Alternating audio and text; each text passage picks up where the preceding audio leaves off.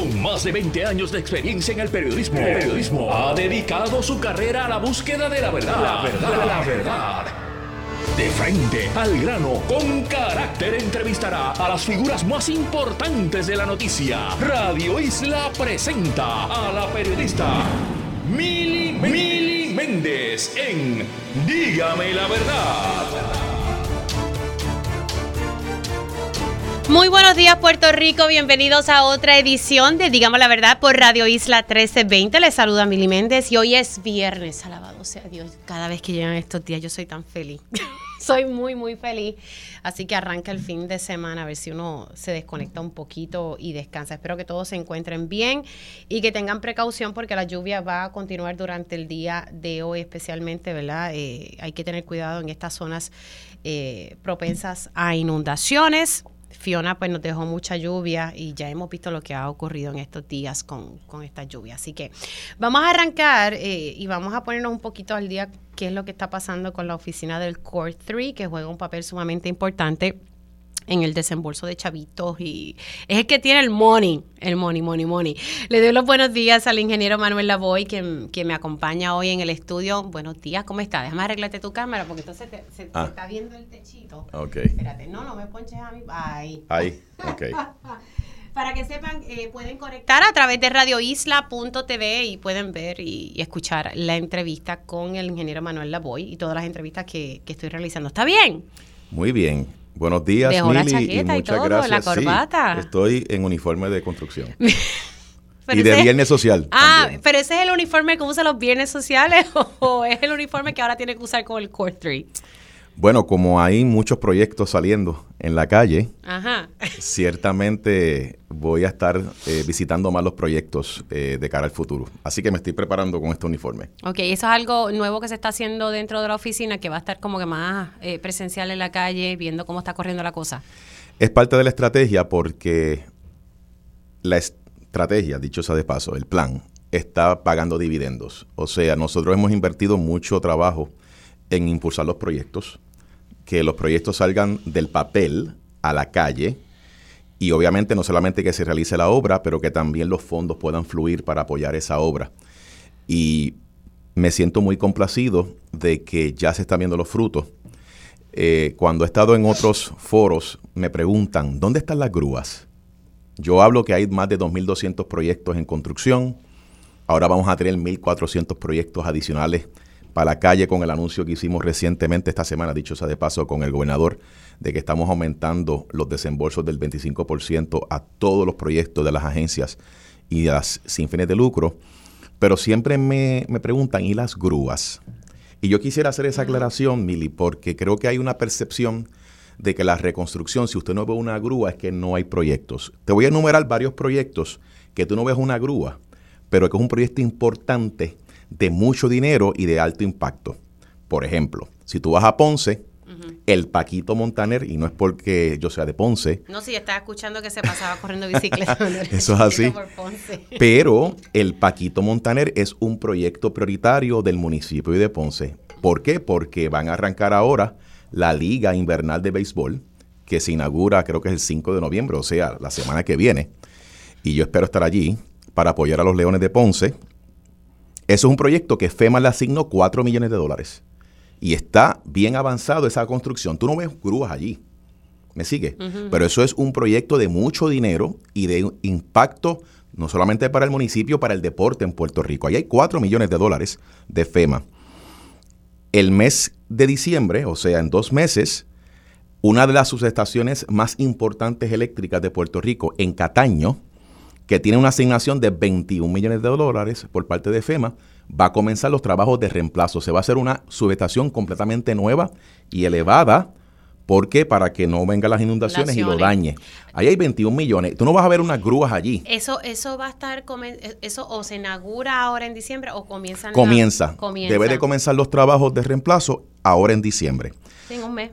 Tú vas al cuartel Vallaja en el Viejo San Juan que eso es una estructura histórica importantísima para Puerto Rico y de la cultura puertorriqueña.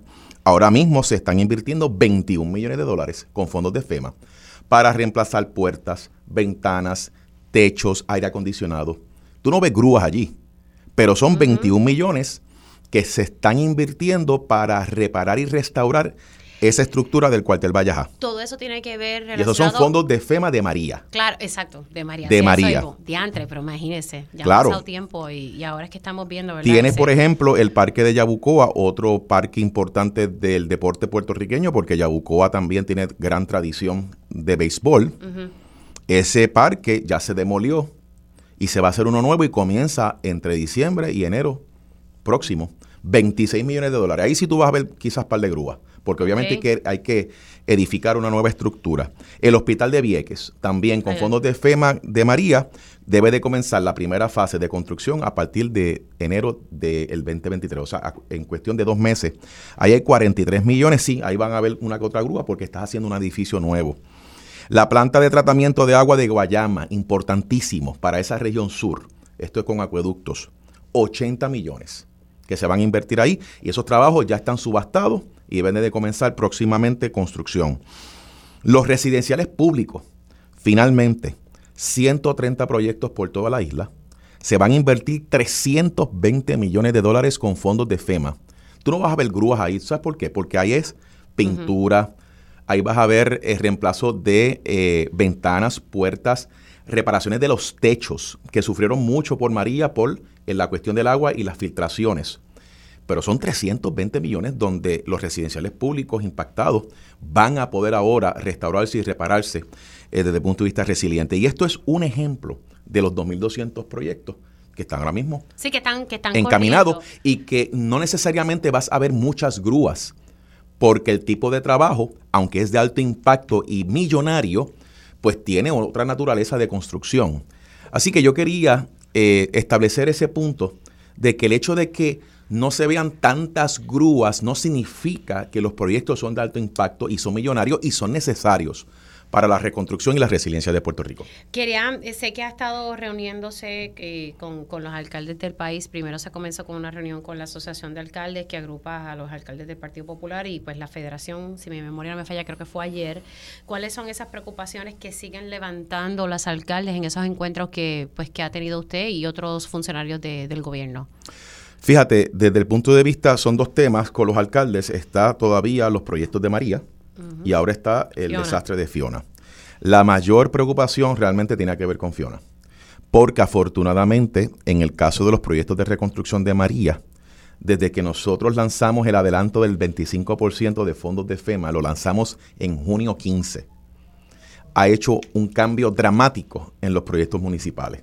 Antes de eso, mucho proyecto que se estaba haciendo por los municipios eran proyectos más pequeños porque tenían el dinero, pero los proyectos grandes, sabemos que la mayoría de los municipios tenían crisis fiscales que no les permitían gastar ese y, dinero y, y para que la gente, reembolso. ¿verdad? Siga, porque con FEMA, ¿cómo funciona esto? Es que uno tiene que poner el dinero y entonces FEMA te reembolsa una vez tú le demuestras que cumpliste con todos esos requisitos. Aquí lo que está explicando, entonces, y lo que estoy entendiendo es que ahora Cortri adelanta ese 25% Eso es para que por lo menos pueda arrancar la cosa. Definitivamente. Y desde que lanzamos ese programa, los proyectos grandes de municipios finalmente arrancaron. Y para darte un ejemplo, en los últimos cuatro meses se le han desembolsado casi 100 millones de dólares para sobre 250 proyectos municipales. Esto es solicitado por municipio. Sí, sí, sí, millones de dólares por 41 Ujú. municipios hasta el momento han solicitado el adelanto del 25% para esos proyectos, pero como esos 100 millones representan el 25%, estás impulsando 400 millones de dólares, correcto, en obra de construcción.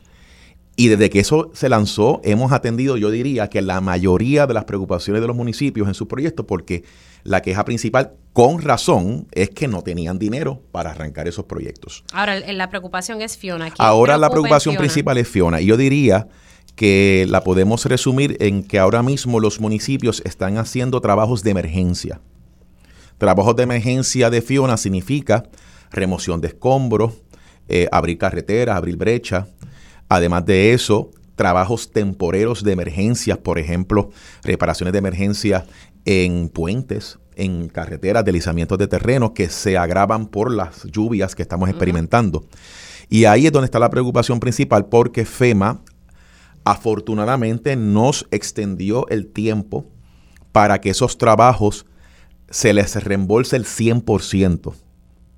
Y esa fecha ahora mismo vence el 17 de noviembre. Claro, pero entonces eh, tengo también, em, estaba Y se tienen que completar antes del 17 para que FEMA les pueda reembolsar el 100%. La preocupación es qué pasa si no eh, no han podido culminar esos trabajos. y eso es parte de lo que hablamos con ellos. No hay contratistas, hay un reto con, la escasez de contratistas. y Las lluvias también han, impactado mucho, hay que, reconocer eso. O sea que aquel alcalde o aquel municipio que no haya terminado estos trabajos para esta fecha, ¿se robó? Bueno. ¿O eh, hay plan B o hay una opción? hay, hay varias opciones. Quiero aclarar de que esa fecha lo que indica es el reembolso del 100%. Si por alguna razón FEMA no lo extiende, se le reembolsa el 75%. Obviamente sigue siendo un impacto a las arcas del municipio, porque ese 25% lo tendrán que identificar de sus fondos propios y no queremos que eso suceda, porque sabemos que los municipios tienen todavía dificultades económicas. Pero no, Así hay, que, no hay una posibilidad de que tal vez FEMA esté considerando extenderlo, porque la realidad es que nosotros no controlamos cuando llueve aquí. Y, y si aquí llueve, se atrasan los trabajos que se estén haciendo. Y por otro lado, tenemos, como le decía ahorita, esa escasez de, de, contratistas. Los contratistas tal vez van a, como decimos por ahí, a soro de breja, pero no porque tal vez porque quieran, simplemente es que las condiciones del tiempo no lo permitan. No hay tal vez una intención o alguna gestión que hayan hecho por parte del Ejecutivo a ver si FEMA extiende eso un tiempito más. Sí, hay una posibilidad de que se pueda extender eh, lo que le estaba explicando a los alcaldes y a la alcaldesa es que no necesariamente es una extensión para todo el mundo, mm. sino que a lo mejor FEMA lo va a ver caso a caso. Por lo tanto, es importante que cada municipio justifique el hecho de que por qué no pudo completar esos trabajos antes del 17 de noviembre. Nosotros le damos la asistencia al municipio, los ayudamos a montar el caso y entendemos que pudiese haber la posibilidad de que FEMA entonces apruebe caso a caso según esa justificación. Yo anticipo que muchos municipios habrán completado muchas de esas obras, pero anticipamos también que puede que algunos municipios no. Así que la labor del COL 3 en este caso es ayudarlos a presentar una buena justificación para que FEMA entonces esté inclinado a extender ese tiempo según sea el caso. Ok, así que ah, cabe esa, esa posibilidad para, para los alcaldes. Eso es así. Además de esto de Fiona y la situación ¿verdad? del reembolso del 100% de estos trabajos de emergencia, ¿alguna otra preocupación que le hayan levantado los alcaldes en torno al desembolso de los fondos? Porque sabemos que, que no es lo mismo decir que los fondos están obligados a que están desembolsados. Correcto. Y en el caso de María, eh, la buena noticia es que los alcaldes y alcaldesas están complacidos según las visitas que yo hago, según las conversaciones que yo tengo con cada uno de ellos, y de hecho yo me comunico básicamente a diario con algún alcalde o alguna alcaldesa. Eh, en los proyectos de María, me parece que están bastante complacidos con este impulso del 25%. En el caso de Fiona, sí te tengo que decir que lo importante para que ellos puedan recuperar ese 100% es que ya pueden someterle en paralelo, mientras hacen los trabajos de emergencia, pueden en paralelo someterle la documentación a FEMA, para que FEMA entonces vaya evaluando y FEMA pueda obligar o autorizar el proyecto en su sistema. ¿Por qué esto es importante, Mili? Porque una vez en el sistema aparezca ese proyecto de remoción de escombros o de trabajos temporeros o medidas de emergencia debidamente aprobado, yo le puedo hacer el desembolso. Imagínate, en Fiona, si el proyecto no sobrepasa los, los, el millón de dólares, o sea que se gastaron un millón o menos en esa obligación que hace FEMA, el COL3 le va a desembolsar la totalidad inmediatamente. O sea que van a recibir dinero rápido. Si es más de un millón. Es que tiene que ponerse las pilas y no dormirse ahí en los lados. La documentación es clave. O sea, si yo comienzo un proyecto para recoger escombros, vamos, en toda baja, pues toda baja tiene que encargarse de someter esa documentación para que FEMA entonces no. Y nosotros le damos la asistencia. Tengo que decirte que aunque es responsabilidad del municipio, el COL 3 tiene gente dedicada a apoyarla a los municipios. Ah, al final de uno lo que quiere es que se mueva el dinero. Exactamente. Así que eh, vemos muchos municipios muy proactivos, están haciendo los trabajos y a la misma vez están sometiendo documentación.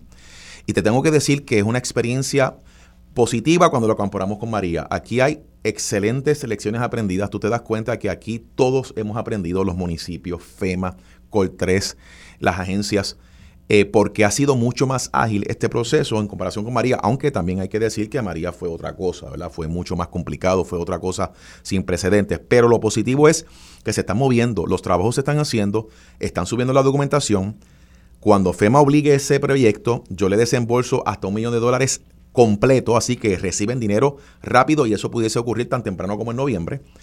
Y si es más de un millón, el municipio me puede solicitar el 50% y se lo desembolsamos también rápido, en lo que manejamos el otro 50%. Así que, de una manera u otra, el municipio va a poder recibir dinero relativamente rápido, tan temprano como en noviembre, en la medida en que someta la documentación. Obviamente la documentación tiene que ser correcta, tiene que cumplir con los requisitos de FEMA, ser elegible.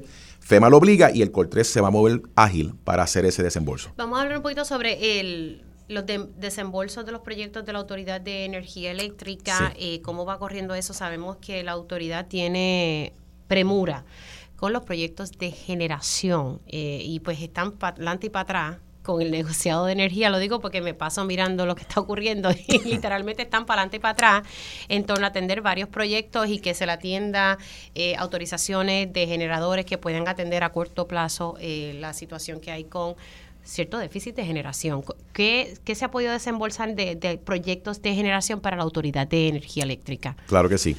Lo tengo que enmarcar en tres tipos de proyectos. Están los proyectos de reconstrucción de María, que son los permanentes. Están los proyectos de mitigación de riesgos futuros, o sea que no es lo que dañó María, sino preparándonos para posibles desastres futuros. Ahí hay una cantidad eh, significativa de fondos para la Autoridad de Energía Eléctrica. Y están los proyectos o la estabilización del sistema por Fiona. Son tres categorías. Vamos a enfocarnos en la primera, en, lo que son la asignación de 9.500 millones. Importante, Mili. Esos 9.500 millones se anunciaron y se hicieron disponibles por el gobierno federal en septiembre del 2020. Antes de eso, ese dinero no estaba disponible. Segundo, aunque se hizo un gran anuncio, vino con letras chiquititas. y esas letras chiquititas son importantes entender por qué ha habido, o no ha habido, mejor dicho, una agilidad de los proyectos contra los 9.500 millones. Primera letra chiquitita. Esos 9.500 millones no los tenemos. No los tenemos físicamente, no existen. En Puerto Rico ese dinero no está. Así que cualquier persona que diga, ¿Por qué no han gastado esos 9.500 millones? Es que no los tenemos. Bueno, la comisaría de residentes es una de las que ha cuestionado eso. Nosotros hemos tenido reuniones con congresistas tan recientes como hace dos semanas. Yo le hice un briefing. O sea, que eso está ahí, el número puesto en la pared. Eso está en una cuenta en Estados Unidos. No está aquí. No está físicamente disponible. Okay. Segundo, ese anuncio no autorizó a construcción. ¿Por qué? porque las letras chiquititas indican que ahora le tocaba a la Autoridad Eléctrica y luego a Luma cuando entró en el 2021 de identificar proyecto por proyecto y sometérselo a FEMA, proyecto por proyecto, contra los 9.500 que están en el papel. Y una vez se aprueba ese proyecto, como el caso de Cataño, el ejemplo que te di de ahorita, de la subestación de Cataño, ese es el que está autorizado a construcción. Y contra ese se puede desembolsar dinero, no contra los 9.500, sino contra el proyecto. Claro, pero entonces. Y eso son las letras chiquititas. Claro, y ese desembolso de esa cuenta que está allá, o sea, le toca entonces ahí al Cortri hacer todo el protocolo para que del dinero de allá. Para autorizar una transferencia de dinero. Y sería transferirlo para el proyecto y no es la totalidad, sino que gracias al programa del 25%, yo le puedo adelantar el 25% para ese proyecto. Y by the way, esa autorización del 25% no me la dieron hasta junio de este año. Por lo tanto, eso ha sido parte del reto que hemos tenido porque el proceso de la autoridad eléctrica, la reconstrucción contra los 9.500, tiene muchos pasos requeridos por el gobierno federal que si no los hago uno a uno... diplomático, lo que tiene es una burocracia, eh, porque eso es una burocracia. Son muchos pasos complicados, definitivamente. Así que por eso es que yo quiero hacer la salvedad de que tal vez ha sido injusto para Puerto Rico el que se juzgue. ¿Dónde están los 9.500 millones? Es que estamos con las manos atadas en un proceso que no tiene de otra que seguirlo. De lo contrario, no cumplimos. y eso se le ha explicado a los congresistas. Sí, de hecho yo le expliqué cuando yo estuve en el Congreso la semana antes de Fiona. Se lo he explicado a varios congresistas que han visitado a Puerto Rico. Recientemente estuve en un briefing con la congresista Nidia Velázquez, se le explicó. He tenido reuniones, se le ha dicho a Jennifer González también, le hemos explicado que Puerto Rico lamentablemente ha tenido unas trabas por el proceso federal. ¿Y qué les dicen? ¿Cómo se va a resolver esas capas de burocracia? Porque lo que yo estoy entendiendo, ingeniero, si no usted me corrige, es que prácticamente que está, que está en proceso de construcción ya mismo, un proyecto, la subestación. No, a eso es lo que voy. Ay, padre. De lo, vamos a hablar de, lo, de lo complicado, vamos a hablar de lo positivo. Okay.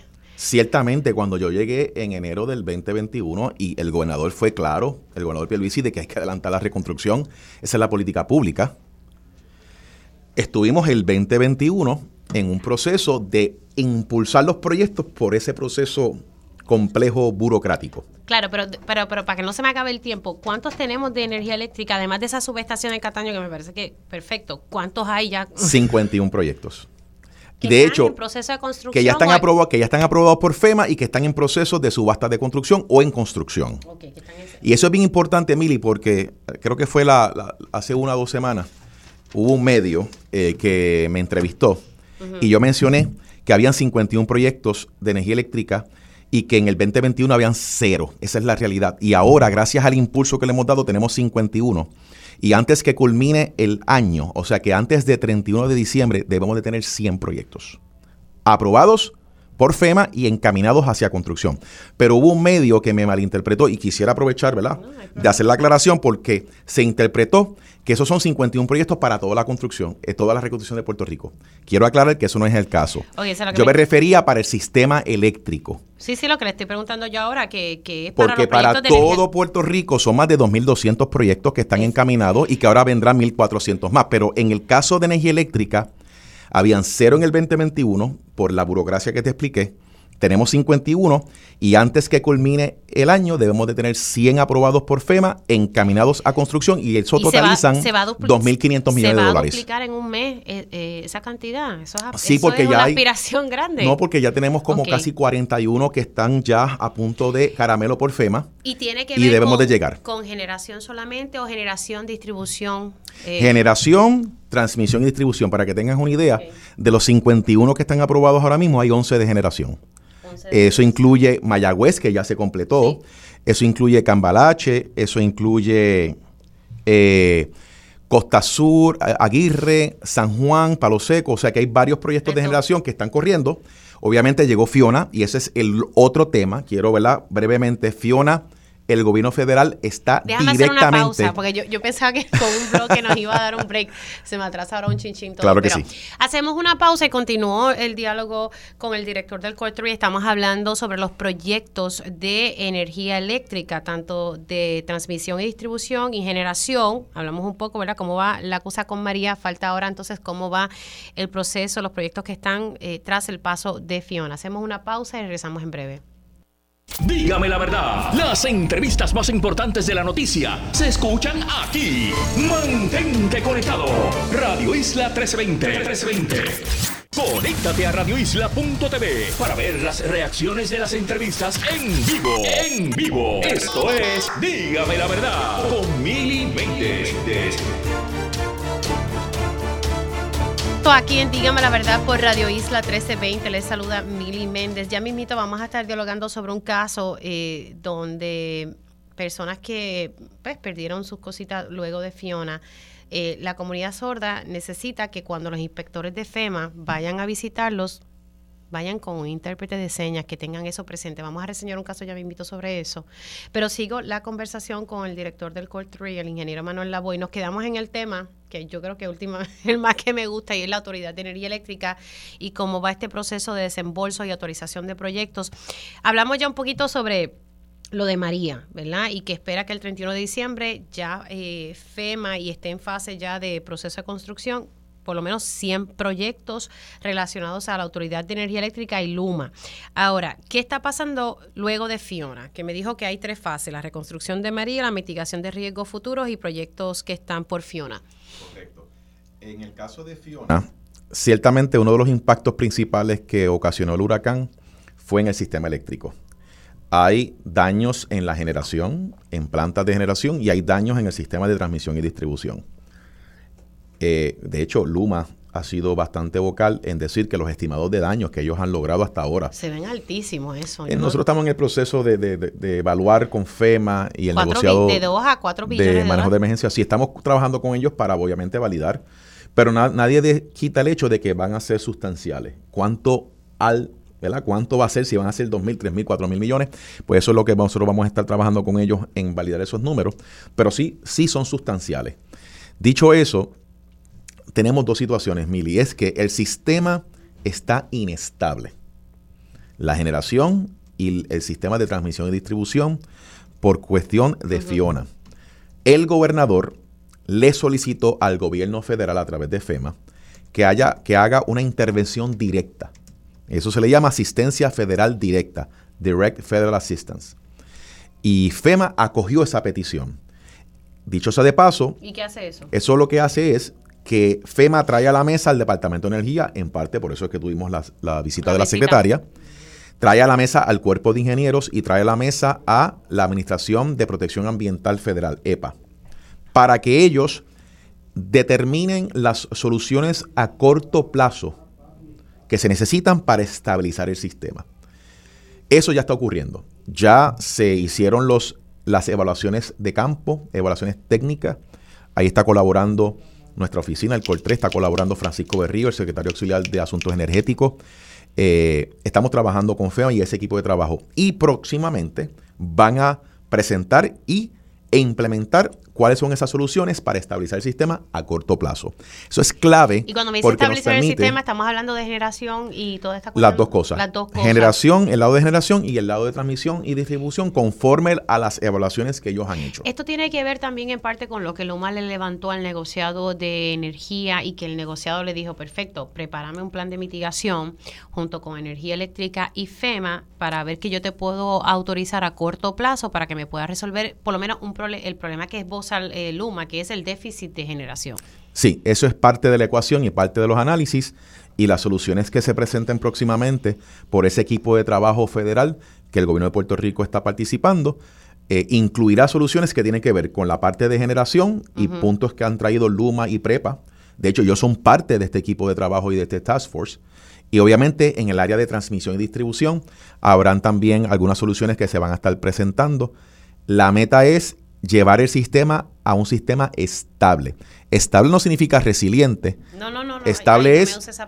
no, no, pero, pero te lo menciono eh, porque lo que va a hacer a Puerto Rico tener un sistema, eh, está bien, no puedo quizá utilizar la palabra resiliente, pero que, que aguante futuros desastres y que sea confiable y que sea una infraestructura moderna y que cumpla con códigos y estándares, va a ser los proyectos permanentes contra los 9.500 millones que hablamos ahorita. Así, que están corriendo en paralelo. Le pregunto, eh, sé que están en ese proceso de análisis, pero es importante ese plan de mitigación que se está preparando. ¿Cuándo ustedes proyectan hacer el anuncio de cómo, cuáles van a ser esas soluciones? Yo entiendo que el gobierno federal y el grupo de trabajo eh, debe de estar presentando algo tan pronto como ahora en noviembre.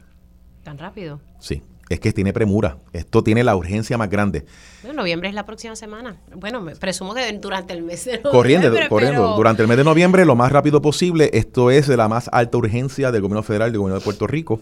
Y hay que mover los proyectos y soluciones a corto plazo que nos permitan estabilizar el sistema. Y la buena noticia dentro de todo, más allá de que hay urgencia, es que está dentro de la asistencia directa federal, lo cual estaría siendo pagado por el gobierno federal. Tengo aquí una pregunta, me han, levantado esto eh, varias veces. Eh, cuando las personas eh, pierden sus pertenencias o, sus casas reciben daño debido a inundaciones, cuando van a reclamar la FEMA, FEMA exige que las personas tengan seguros por inundaciones. Eh, en un estudio reciente, solo el 4% de la población ¿verdad? de Puerto Rico cuenta con un seguro. Todo el mundo tiene un seguro de inundación. Eh, ¿cómo, sabe, ¿Cuál es el rol de Core 3 en torno a este tema? Porque se me dice que hay que divulgar una lista eh, de quienes cuentan con un seguro de inundaciones que ha sido pagado por el Estado. Correcto, sí. El, rol del Core 3 es un rol de dar asistencia y apoyo, porque el programa de asistencia individual que incluye reparaciones o inclusive reemplazo de contenido por inundaciones. Todo eso lo corre directamente FEMA. Eso, a diferencia de los programas de infraestructura que sí se trabajan con el COL 3, asistencia individual es FEMA directamente, pero el COR 3 da apoyo. Y tienes un buen punto. Luego de María, el gobierno federal FEMA sí estuvo pagando pólizas de inundaciones por un periodo para darle la oportunidad al Estado en que entonces entrara con su propio programa. Y eso se dio. Y ahora mismo ese programa se trabaja a través del Departamento de Hacienda. Ellos corrieron un proceso y seleccionaron a una aseguradora privada y hasta el momento hay como unos 15 mil personas que tienen ese seguro a través de ese programa. Pero entonces, ¿cómo las personas se van a enterar que tienen ese seguro? Pues estamos trabajando con eh, la oficina de PRITS, que es la Oficina de Innovación y Tecnología. Estamos trabajando con Hacienda, estamos trabajando también con el Secretario Auxiliar de Asuntos de Tecnología en Fortaleza y con FEMA precisamente para asegurarnos que las personas saben que tienen ese seguro y por ende cuando vayan a reclamar a FEMA entra el seguro. Si no tiene ese seguro o no tiene un seguro privado, entonces FEMA va a entrar y estaría entonces atendiendo Pero como esa yo reclamación. me entero que soy parte de esos 15 mil personas. Ese es el esfuerzo que estamos nosotros ayudando a, a PRITS, a FEMA, Hacienda y con el apoyo del secretario auxiliar, como te mencioné, para lograr que cada persona, a través del asegurador, se le comunique que tienen ese seguro. Pero va a ser el asegurador entonces que lo va a informar. El, es que deta- lo- el no, no me detalle, queda claro que yo lo que estoy entendiendo es que todavía no tienen claro cómo van a informar eso. eso se está trabajando. Eso es, eso es algo que inclusive se está trabajando desde hace un mes. O sea, tan pronto ocurrió Fiona, esto fue una de las cosas que el Coltre está dando apoyo, porque el reto era de que habían personas que no tenían conocimiento, que tenían el seguro o esa póliza. Se está trabajando para asegurar que cada persona tenga conocimiento, tenga su información y cuando reclame a FEMA, pues tenga la información que la presente ante ellos. Estamos como atrás con eso, ¿verdad? En ese detallito. Nosotros estamos dando la asistencia. Eh, ciertamente, eh, lo que tenemos sí, que, que, no, aspirar que no es... depende de- del corte Mm, completamente. Correcto, nosotros estamos apoyando porque ciertamente es parte de lo que nosotros hacemos en colaboración con FEMA. Pero a tu punto, la, en la que tenemos que aspirar aquí es que cada persona sepa que tiene una póliza. Sí, Y eso es algo si no que sé. se tiene que cerrar esa brecha y se está atendiendo. Bueno, ingeniero, gracias por haber estado aquí y, y nada, cuadramos para una futura ocasión para ver qué. Se nos quedaron muchos temas Lo de reconstrucción, imagínese, es que pasa que el mismo sistema eléctrico y un montón de cosas más. Pero nada, sabes Nah, que estamos a la orden para yo seguir. cuadro con Maura y, Exacto. y venimos con calma y, entonces. Porque hay puedo- muchos proyectos buenos que vienen ahora también de energía renovable, que son con fondos de FEMA, que eso es bien importante. Aquí hay un tenemos apoyo que apostar grande y, y ese es un tema que me gustaría hablar con energía renovable, pero que la gente tenga acceso a que pueda poner ¿verdad? sus plaquitas. Sí, tal vez proyectos grandes que tengan, pero también que la gente pueda tener acceso. La buena sé que- noticia, Mili, es que eh, a través de los fondos de CDBDR ya se van a lanzar unos programas para apoyar la compra de paneles solares y baterías para personas desventajadas, personas eh, Sí, bueno, todo el mundo tiene chavo. Correcto. además que hay par de... de salarios moderados para pequeños negocios, así que hay cosas positivas que vienen también Ahora en esa cuadramos, dirección. cuadramos. Maura me dice y entonces viene nuevamente y, y Claro yo vengo sí. para acá.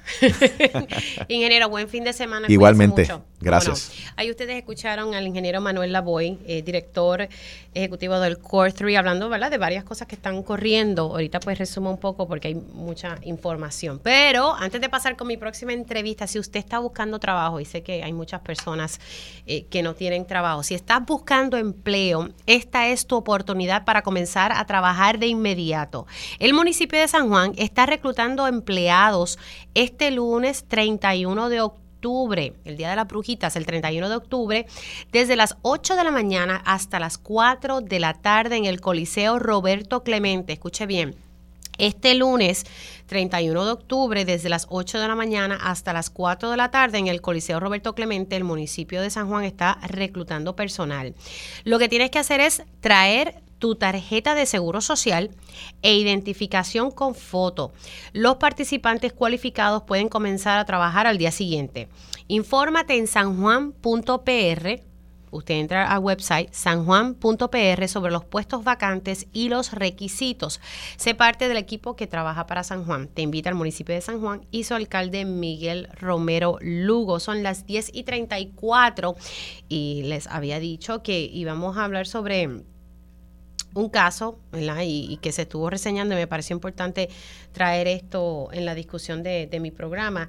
Y es el hecho de, personas eh, que forman parte, ¿verdad? De la comunidad sorda en Puerto Rico, que pues han solicitado la ayuda de FEMA y pues FEMA ha ido a asistirles, pero a pese a que se destaca que necesitan tener personal de intérprete de, señas, eso no se ha dado en las inspecciones.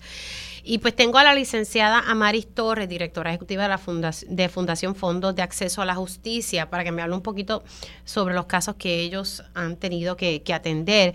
Buenos días, licenciada, ¿cómo está? Muy buenos días, Mili. Muchas gracias por tenerme nuevamente. Licenciada, ¿qué, está pasando aquí? Que eh, FEMA no ha estado al tanto o es que no tiene personal. Eh, por ejemplo, narreme. El, caso que estuvo eh, eh, reseñando a través de sus redes sociales. Sí, claro que sí, para los radioescuchas y que tengan un poco el contexto, nuestra fundación, Fondo de Acceso a la Justicia, es una entidad sin fines de lucro que promovemos los servicios legales gratuitos en asuntos civiles a personas y comunidades de escasos recursos económicos en Puerto Rico. Luego del huracán María, nuevamente ahora luego del huracán Fiona, nos hemos dado la tarea de desarrollar brigadas de asistencia legal a través de varios municipios en Puerto Rico para ofrecer asistencia en solicitudes a FEMA y, y cartas de apelación en caso de que FEMA les haya denegado la ayuda o ayuda insuficiente. Comenzamos estas, estas actividades de impacto eh, bien particular en una en, conjunto con una organización colaboradora de FATA que provee servicios para personas sordas y la fundación participó de tres actividades asistiéndolos con FEMA. Estamos hablando de que impactamos 132 personas, una gran mayoría de ellas sordas. Licenciada, déjeme hacer una pausa, que es en línea. Eh, vamos a cumplir con la pausa y al regreso me, me sigue narrando la situación. Hacemos una pausa y regresamos con la licenciada Maris Torres de Fundación Fondos de Acceso a la Justicia. Dígame la verdad, las entrevistas más importantes de la noticia se escuchan aquí. Mantente conectado. Radio Isla 1320. 1320. Conéctate a radioisla.tv para ver las reacciones de las entrevistas en vivo. En vivo. Esto es Dígame la verdad con Mili y ya estamos de regreso aquí en Dígame la Verdad por Radio Isla 1320. Les saluda Mili Méndez. Gracias eh, por conectar. Sigo la conversación con la directora ejecutiva de la Fundación Fondos de Acceso, Acceso discúlpenme, a la Justicia, la licenciada Amaris Torres. Ellos eh, extraen ante la atención pública una situación que están pasando algunas personas damnificados tras el paso de, de Fiona pues con que los inspectores van y estamos hablando de personas eh, sordas que necesitan intérpretes de señas y esto no se está tomando en cuenta. Y ahí me quedé con la licenciada Amaris Torres. Adelante. Sí, pues estamos viendo varias cosas realmente. Este caso particular me tocó. Eh, yo tuve la oportunidad de entrevistar a esta persona, esta damnificada, esta señora mayor sorda del municipio de Luquillo tuve la oportunidad de entrevistarla a través de una intérprete de lenguaje de señas colaboradora de la, organización EFATA. Y básicamente ella nos expresaba cómo inspectores de FEMA llegaron a su casa, un hombre y una mujer, comenzaron a hablar, ella no entendía nada, ella le, ¿verdad? Trató de expresarles que era sorda, eh, y es importante resaltar que la comunidad sorda, eh, si bien pueden haber algunas personas que tengan ¿verdad? grado de escolaridad, eh, etcétera. Sí, también tenemos personas sordas que no entienden necesariamente el lenguaje de seña tradicional. Eh, también en este caso hay personas que no saben leer ni escribir. Así que se presentan, ¿verdad?, varios retos. Sin embargo, lo que me, resulta raro de todo este caso es que cuando nosotros tuvimos las actividades para asistir a las personas llenándole lo de FEMA y, y también las cartas de apelación en la solicitud de FEMA, se pone se pone que la persona necesita, requiere intérprete de lenguaje de señas, que la persona es sorda y eso se establece en un, ¿verdad? En una de las preguntas. ¿Por qué días después llegan inspectores de FEMA sin intérprete de señas? Honestamente, no sé lo que está pasando internamente con FEMA, pero ahí tenemos un, ¿verdad? un testimonio que no le hicieron. Y no es la primera persona sorda que me lo comenta. Lo, lo terrible de la situación es que los inspectores de FEMA continuaban hablando, continuaban eh, la inspección y la persona no entendió absolutamente nada de lo que estaba pasando, definitivamente en una clara violación a sus derechos civiles y al American, Disability Act o ley ADA, que protege también a esta comunidad. Eh, realmente con una población de casi 300 mil personas sordas en Puerto Rico, yo como abogada estoy viendo todo este proceso de FEMA eh, donde realmente no tienen acceso a intérprete de señas en los centros de FEMA. Ahora mismo ningún centro de FEMA tiene intérprete. Para poder solicitar, eso requiere un protocolo a través de un correo electrónico solicitando ese servicio. Yo una vez lo, ¿verdad? Asistí a una persona en hacer y me contestaron en inglés yo solicité, yo solicité en español y me contestaron en inglés y yo tuve que, ¿verdad?, decirles que por favor que de aquí en adelante me escribieran en español. Estamos hablando de una población sorda también mayor, muchas veces que no utilizan el, ¿verdad? el correo electrónico y que ese protocolo no es accesible. No tienen un plan para también establecer accesibilidad a personas sordas quienes merecen también una asistencia rápida para esta población. Pero añado a eso que estamos viendo con esto de verdad después del huracán Fiona, que realmente FEMA está repitiendo el mismo error que repitieron bajo María. Y es que el, el asunto del lenguaje, ¿verdad? Está repitiéndose y soy específica. Tenemos centros de FEMA abiertos ahora mismo donde prácticamente todos los funcionarios son de Estados Unidos, no hablan ni entienden inglés.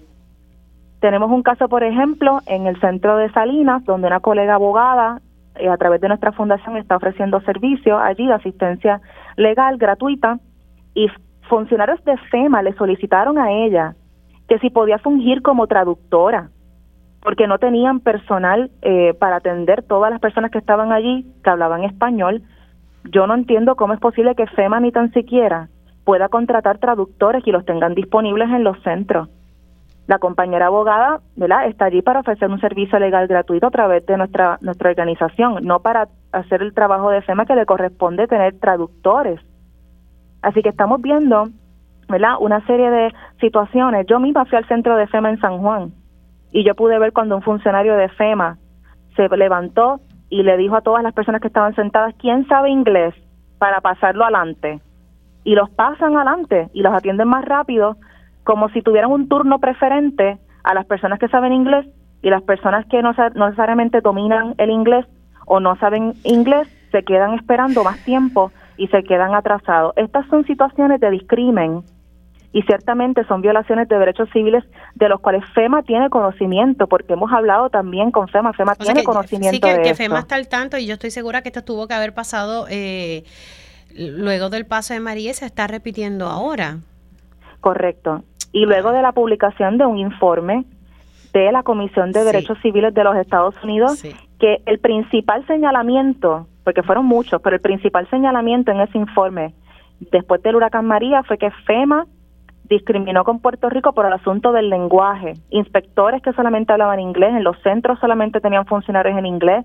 Para la comunidad sorda también falta de intérpretes y los intérpretes que traían eran eh, personas que solamente conocían inglés y aquí se solicita también en Puerto Rico que se, ¿verdad? Una cuestión de, derechos y de dignidad, que la interpretación sea en lenguaje de señas puertorriqueño.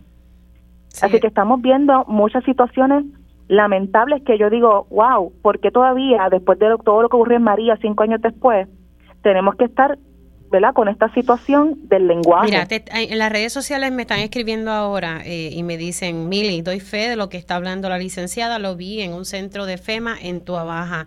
Así que voy a hacer gestiones para, para hablar con FEMA, porque estas son cosas que, que ellos pueden remediar. Eh, Por supuesto. Aquí hay muchos intérpretes de lenguaje de señas eh, y aquí hay mucho profesional bilingüe que, que, pueden contratarlo. Eh, no sé, le dan el training que haya que darle y, vamos, tú sabes. Ay, señor. Eh, a, una, a más de un mes del, del huracán hubiésemos esperado, ¿verdad? Eh, otra otro tipo de dinámica, pero lamentablemente eso es lo que está sucediendo. Y de hecho, culmino mi intervención diciendo esto. Ayer decidí yo personalmente llamar la línea telefónica de FEMA, que todo el mundo sabe que el tiempo de espera allí son 300 minutos, 600 minutos de espera para que te atienda un personal de FEMA por la línea telefónica. Eso hay miles de testimonios que lo pueden, ¿verdad?, evidenciar. Yo me di a la tarea de llamar ayer porque aparentemente había un cambio. Ahora tienen una, una máquina de una persona explicando, explicando, explicando, hay una opción que te da si fuiste eh, damnificado del huracán Fiona en Puerto Rico y yo le di a ese botón y después de cinco minutos salió una persona hablando inglés y yo le solicité español, por favor, y me engancharon. Y no soy la única que le ha pasado esto. En distintas actividades de servicios legales, personas me han expresado que FEMA les engancha, o sea, la, llamada le engancha eh, cuando solicitan servicios en español. No sé por qué, yo pensaba que era un error, que de verdad sucedió que me engancharon, pero ya son reiteradas las experiencias de personas que en la línea FEMA les engancha. Hay mucho por corregir, ¿verdad? a un mes del huracán esto no puede estar pasando y nosotros, ¿verdad? Estamos viendo esto en la calle y ellos saben que esto es una violación de derechos civiles y pueden estar sujetos eventualmente a unas demandas a esos efectos.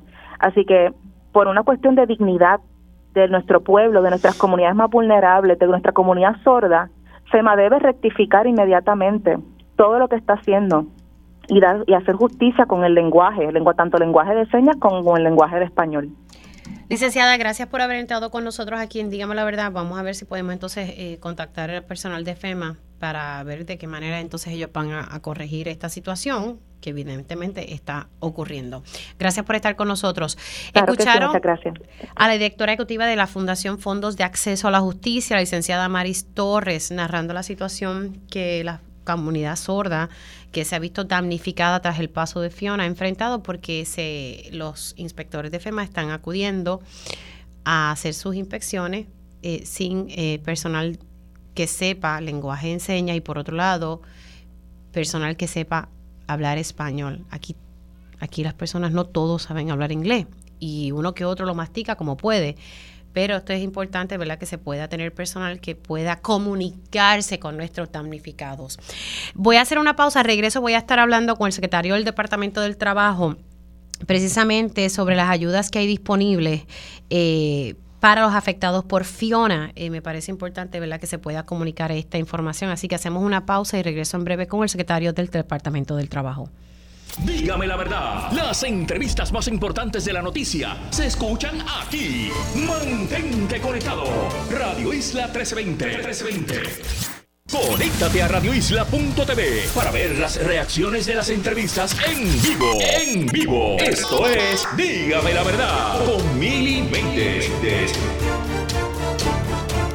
Y ya estamos de regreso aquí en Dígame la Verdad por Radio Isla 1320. Les saluda Mil Méndez. Gracias por conectar. Si usted se perdió algún detalle de algunas de las entrevistas realizadas durante la primera hora de este espacio o cualquier otro día eh, de esta semana, recuerde que puede accesar la versión podcast de este y otros programas de Radio Isla 1320 entrando a radioisla.tv y allí también va a tener acceso a las notas que las compañeras van redactando eh, a base de las entrevistas que vamos realizando en la programación de Radio Isla 1320.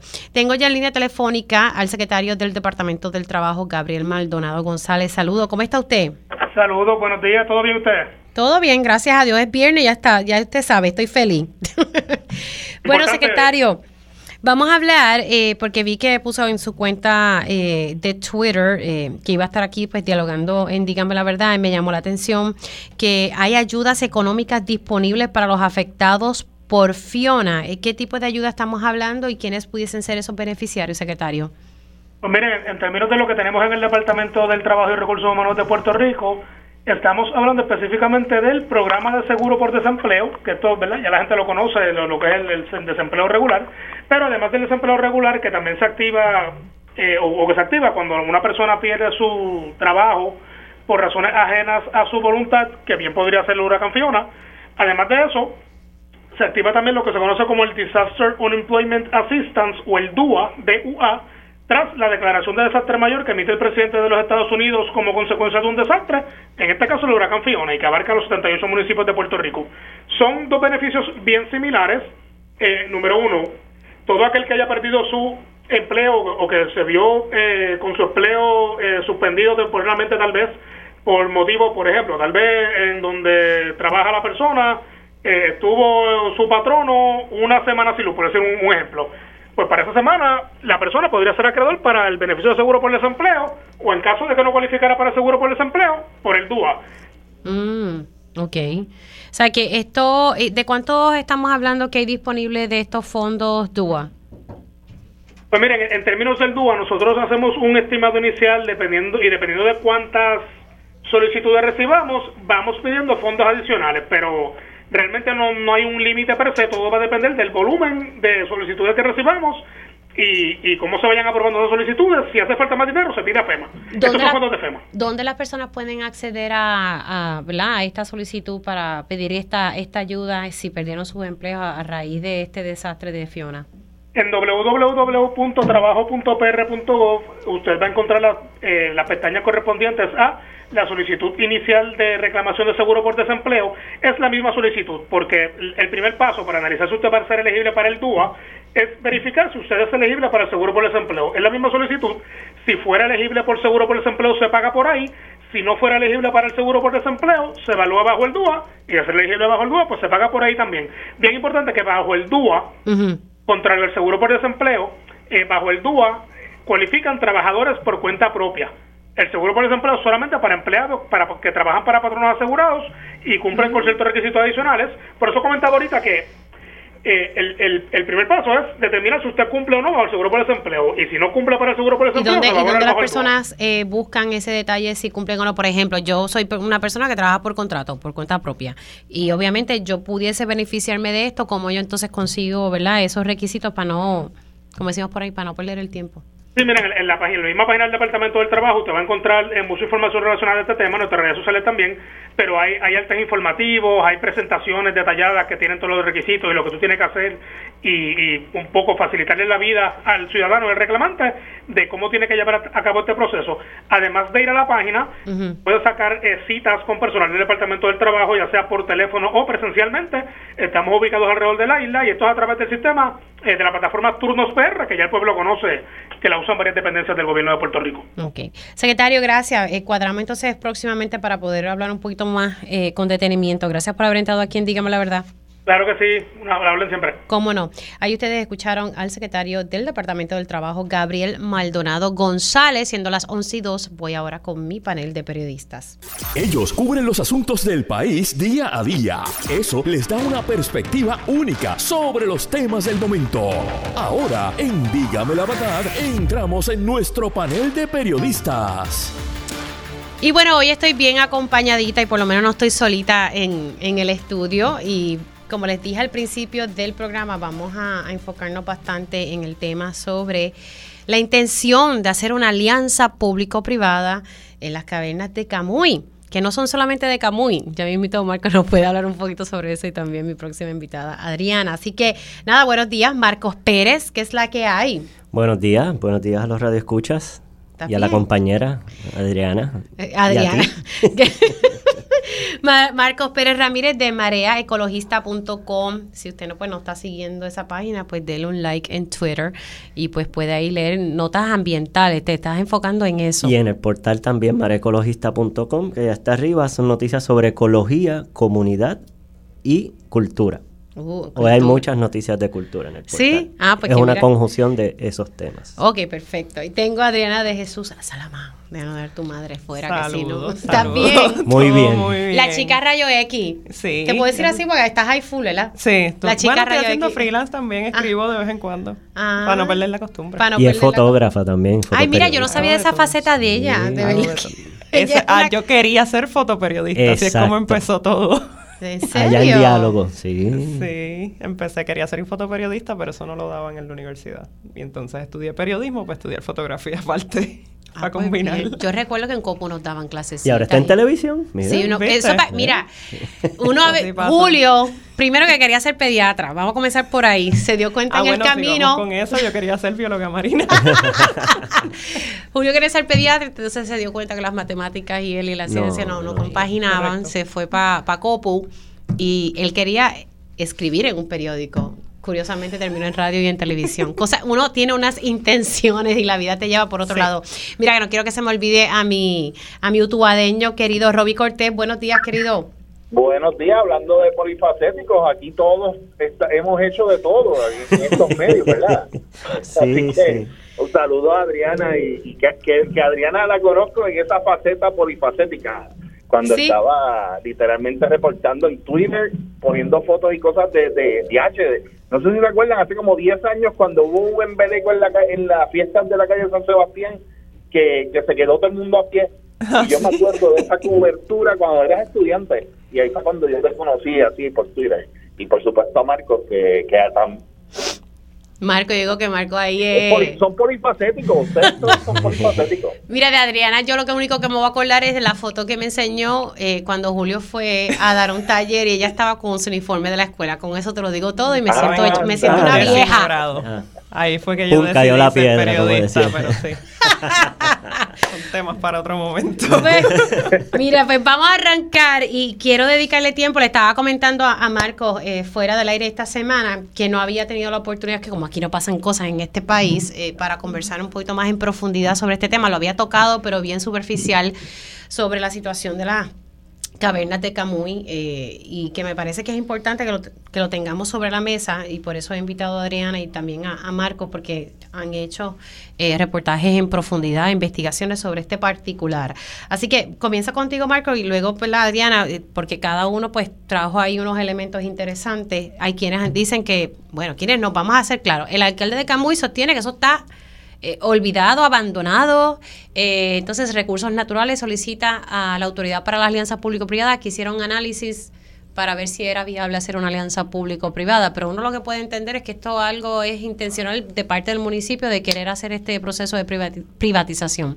¿Qué tú has encontrado con, con tu reportaje? Bueno, en cuanto a la narrativa del, del municipio, en- del alcalde Gabriel Hernández, que posteó en Twitter y en las, sus redes sociales, que el lugar estaba destruido y un abandono de décadas. Usaban este tipo de lenguaje de abandono, de, de falta de mantenimiento craso, cosas destruidas. Y eh, pues resulta que empleados propios del parque fueron los primeros que dieron, dieron la voz de alerta y se molestaron porque, y con razón, porque ellos están Exacto. haciendo su trabajo en los lugares indicados y estos lugares donde se construyó esta narrativa visual del alcalde y digital, pues son unos lugares que no se han remodelado y que desde hace, sí, décadas, y que no se usan hace décadas. Pero los lugares que sí están limpiándose y con buen mantenimiento, pues es la boletería, el lugar donde el, el- la tienda, los caminos hacia la cueva están bien. Y hay que resaltar una cosa, esto es una reserva natural, esto no es un, un- centro comercial ni es un parque en desuso, es una reserva natural. La construcción ahí es el mínimo, porque por eso mismo se planificó de esta manera. También lo que encontramos ahí, que esa narrativa no correspondía, los empleados nos hicieron llegar una foto, otras personas nos empezaron a comentar y así también luego escuché una entrevista, estábamos hablando ahorita de Julio, precisamente del colega Julio Rivera Saniel, aquí en Radio Isla, en la mañana del miércoles pasado, si no me equivoco, con la secretaria Anaís Rodríguez Vega, y eh, ella había dicho en aquella entrevista que no tenía conocimiento de la propuesta que le había hecho la Sociedad de Espeleología de Puerto Rico, Que la hizo hace como 10 años atrás. que la Ajá. hizo como en el 2009, después en otra entrevista con otro presidente, Julio, también aquí se lo confirmó. Pero a partir del 2019, la sociedad hizo una campaña bien intensa que estuvo en change.org, en las redes sociales, distribuyeron comunicados, y incluyendo cartas a Machargo y luego a la que fue subsecretaria, Anaís Rodríguez Vega, y incluso a la secretaria de ahora a partir del 15 de agosto y, del, y en octubre. Y entonces publicamos las cartas, son cartas timbradas, tienen los sellos de recursos naturales. Eh, eso no ha llegado al escritorio de ella. Tampoco descubrimos también en la investigación que no se ha eh, terminado el reglamento hace 35 años, y lo reportó también la compañera, los compañeros de Rayos X y Adriana, de la ley 111 de 1985 que regula las cavernas, cuevas y sumideros de Puerto Pero el reglamento no está hecho. Ay, Se le ordenó en ese momento en el 85. O sea, Eh, estamos hablando bajo Hernández Correcto. Colón. Sí. Estas son las cosas que pasan y deja comentar aquí brevemente de, ¿sabes? Lo que se ordena un reglamento y no está hecho. Esto pasa constantemente con distintos temas. Así que había un reglamento y Años No más tarde. Bien, gracias. Claro, y de hecho, en, durante el, el transcurso de los años surgió una enmienda a esa ley para que se le otorgara al DRNA hasta el 2009 para completar el reglamento. En Y el como 2000, quiera- si no me equivoco, fue esa Exacto. enmienda. Y como quiera, 20 años después, para Una darle nueve más, y tampoco, tampoco se hizo.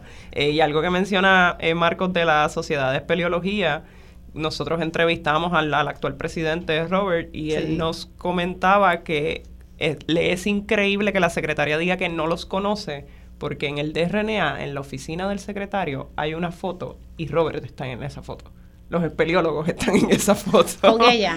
Con, con lo, con- en la oficina ¿no? del DRNA. Ok. Mm, Sí. Eh, y entonces es como, también es curioso porque la sociedad de espeleología está ligada a las cavernas desde Sí. sus inicios. O sea, fueron ellos quienes descubrieron este gran sumidero y todo este espacio.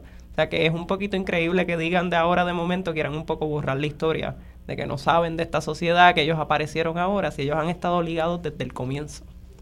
Wow. han estado ligados a la conceptualización del parque como lo conocimos nosotros, como se conoce ahora. Están ligados a recursos naturales porque es la única organización que tiene la expertise en Puerto Rico para explorar cuevas. El explorar cuevas requiere de unos conocimientos tanto científicos como técnicos y físicos, porque se escalan piedras, hay que conocer la piedra, la geología, se bucea en ríos subterráneos, o sea, es una serie de destrezas complicadísimas. Además de toda la biología que se suma, y hay otros expertos en muchas otras cosas, hidrología, etcétera. Y es un conocimiento tan específico y las cuevas de Puerto Rico son tan especiales que, como dice la colega, resulta inaudito que Recursos Naturales no lo reconozca porque nadie más tiene la expertise de estas Ahora como la pregunto yo, Sociedad ¿tiene, Espeleológica. ¿tiene ese personal con esa expertise dentro de la agencia? No. Que- Eh, los necesitan de CEPRI. Y entonces, no solo eso, en el 2014, cuando dijo la compañera que se hizo una ley que le dio unos años más para que se hiciera el reglamento, en el 2014 hay unas vistas y hay recortes de periódicos diciendo que, Dios mío, ay sí, hay que terminar el reglamento. Otra vez en el 2014. En el 2014, Ya yo vamos encuentro en mi investigación que en el departamento habían cuatro geólogos y geólogas. Hoy hay una. La misma que en el 2014 la pusieron a testificar a la geóloga Ruth Vélez. Hoy es la 21 geóloga que hay en el Departamento de Recursos Naturales que no cuenta como en otros países o en otros estados o en otras provincias, como les gusta aquí pensar en lugares de afuera, con un geólogo del estado, una geóloga del estado, que es un consultor personal del ejecutivo en unos asuntos en deslizamientos de terreno, en terremotos, etcétera, etcétera. Yo no sé y cómo- esa geóloga, las- la geóloga La Vélez, única. la 21 que hay, cuando una agencia federal la pide para una consultoría u otra agencia, de RNA se la tiene que prestar, porque es la única. Y el Recursos Naturales tampoco recibe remuneración sobre eso. Hablando sobre lugar, este, eh, asuntos críticos, por ejemplo. ¿Y por qué la geóloga Vélez es la única que queda? Todo esto es producto de esta consolidación, el, el- este sándwich, como cuando vemos el se medianoche de lado, que está súper apretado con un montón de carne. Bueno, lo que pasa es que Recursos Naturales metieron a todo bajo el pasado cuatrienio para que la gente entienda. Se metió la Junta de Calidad Ambiental, se Desperdicio metió sólido. ADS, desperdicio sólido, o sea, se metió Compañía de Parques Nacionales. Todo dentro del mejunje, la sombrilla de Recursos Naturales Ambientales, que es una agencia que no tiene recursos. ¿Tú ibas a decir algo, Adriana? No, que en esa línea que también cuando estamos hablando de los recursos, eh, hablando con José Martínez Oquendo, que fue quien creó este concepto del parque de las cavernas del río Camuy, él lo que decía era que es- esto, empe- o sea, esto empezó en los 70. O sea, obviamente había más recursos, pero también había voluntad, que es lo que él recalcaba. Le preguntaban en vista pública cuando se creó el parque, como que, ¿qué, qué- qué necesita? Y él, pues mira, yo necesito que esta agencia cada viernes me dé dos empleados que Acueductos me dé uno, que eh, eh, Parques de RNA me dé dos, y así poco a poco vamos montando el parque, y así se montó. O sea, no es que se necesitan recursos extraordinarios, todos estos millones de dólares. Los expertos están, están en distintas agencias. es Bueno, pero ¿para moverse. qué era el empleador único? Y hay que dejar algo Nadie bien sabe. claro. O sea, Cuando hablamos de un parque, es un parque ecológico. No es un parque masivo. Y este aquí es donde... la- Parque de Disney, como quieren de hacerlo Disney, llamar. Como dijo uno de los Pero, expresidentes en entrevista con Julio de CEPRI. Porque el alcalde está pensando en bodas, en discotequeo, en Pero es que eso no es. Eso a- no hay es unos espacios que no son la- para eso. Vamos. Para eso está, por A ejemplo... nosotros nos comentó que él quiere hacer un hotel ecoturístico. Un hotel. Pero no sé en qué parte va a meter el hotel. Déjame, eh, tengo también al compañero Roby Cortés para que pueda opinar sobre lo que ustedes han podido plantear hasta ahora sobre esto de las cabinas, un entre un parque, un hotel. Ay, señor. Eh, Dale, Roby, disculpa. No, es que, es que de verdad me sorprende porque obviamente ustedes están hablándome de datos de cómo han convertido un departamento de recursos naturales en una agencia que ni siquiera puede eh, salvaguardar el recurso natural tal vez más importante que tenemos en Puerto Rico y en El todo el continente. O sea, el parque, o sea, lo que son las cavernas, el sistema de cavernas de Río Camuy es el más, el, el más extenso, uno de los más extensos del mundo. Eh, y, y es algo que, que de verdad nosotros deberíamos buscar la manera de, de tener la voluntad que tal vez hubo hace treinta y pico de años cuando pues finalmente se creó este parque para continuar esa agenda. Aquí yo lo que veo es como que un, no sé, como porque hace un año, hace poco más de un año se, se reinauguró más o menos el parque con bombos y platillos Sí. y de Sí, momento sí, pues ahora pues ya no sirve, ya está en deterioro, lleva décadas apagado, yo no sé qué vamos a hacer. ¿Saben? Un alcalde ambivalente en ese aspecto. Eh, no sé, no, yo sé que ustedes han estado investigando esta razón, pero yo yo creo que aquí como que alguien de otro lado se ha interesado en este proyecto y ha pensado tal vez como eh, hacerlo estilo, pues no sé. A mí me llegó el nombre de un de empresario muy. A mí Sí. me llegó el nombre de un empresario muy, muy, muy conocido. eh, que Ah, tiene su- Creo que es el mismo que Es yo el- sé. Sí, Sí, y también. no, no lanzo su nombre, pero no me parece responsable hasta tanto, ¿verdad? Uno pueda confirmar las cosas, Sí. pero si el río suena, es que Claro. algo trae. Es que cuando, cuando tú ves, el- es que literalmente cuando el alcalde empieza a tuitear y tú te pones a ver, la, la, lo- como dice Marco, la narrativa que hay, ya esto parece, es que me acuerda los libretos semanales del gobierno. El gobierno cada semana tiene un libretito y tiene unos bullet points. Y el alcalde estaba siguiéndolos al pie de la letra, cuando hace un año él estaba de lo más contento de que, mira, por fin nos dieron el dinero de María para poder este bregar con esto. Por cierto, ¿ese dinero se utilizó para bregar con, con el parque o, o qué pasó con ese dinero de- del seguro de, del huracán María? Que sé que se había hablado de eso. Tenemos entendido que no se ha utilizado. FEMA otorgó 1.3 millones alrededor de eso, de esa cantidad, y no, por lo menos Cor 3 no ha recibido peticiones de reembolso, que ustedes saben que el dinero de FEMA trabaja Sí. por reembolso. Se supone que el gobierno ponga una parte y entonces le pida reembolso a FEMA. Entonces hay más de un millón de dólares para Claro. con el O sea que, que, que de Camuy 1.3 sin millones de dólares están ahí en, en- en el banco, yo no sé de, de quién. Y Li- también a Wow. eso se le añade que el gobernador el año pasado asignó una serie de, de fondos para turismo en fondos ARPA.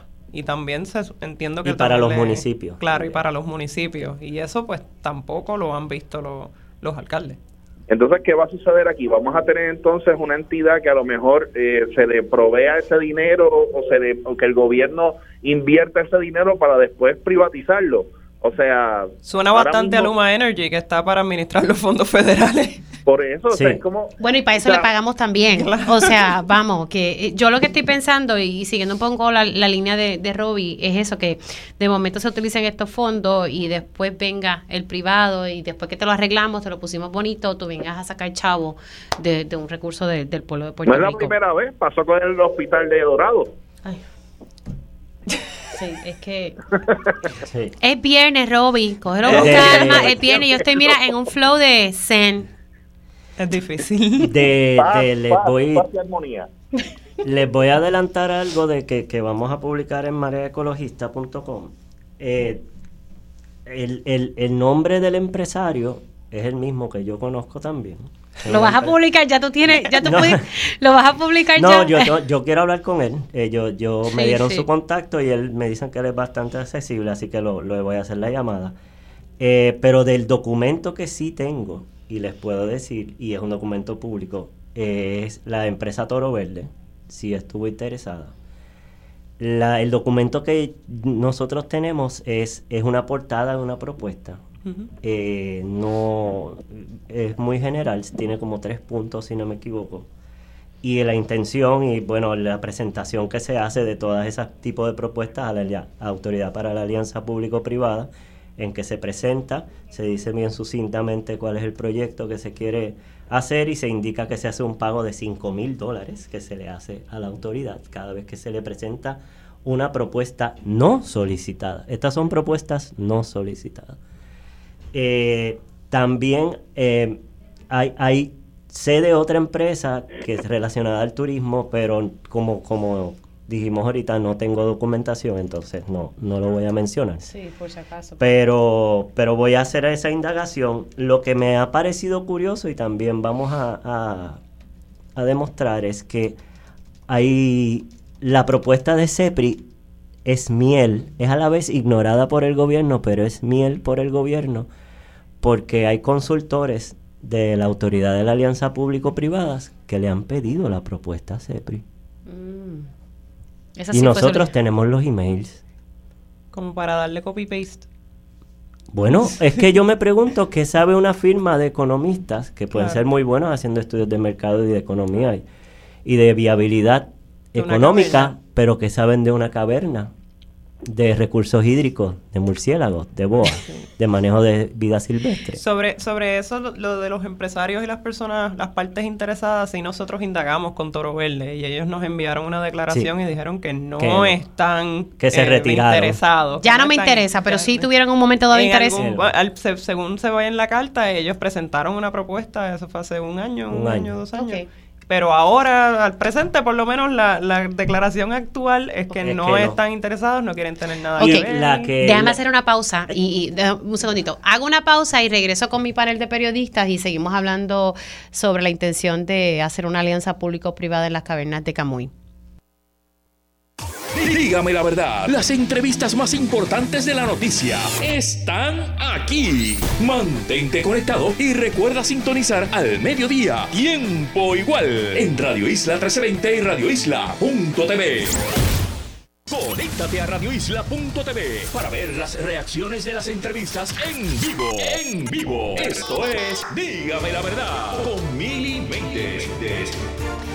Y ya de regreso aquí con mi panel de periodistas en Dígame la Verdad por Radio Isla 1320, tengo Adiós, se me fue esto.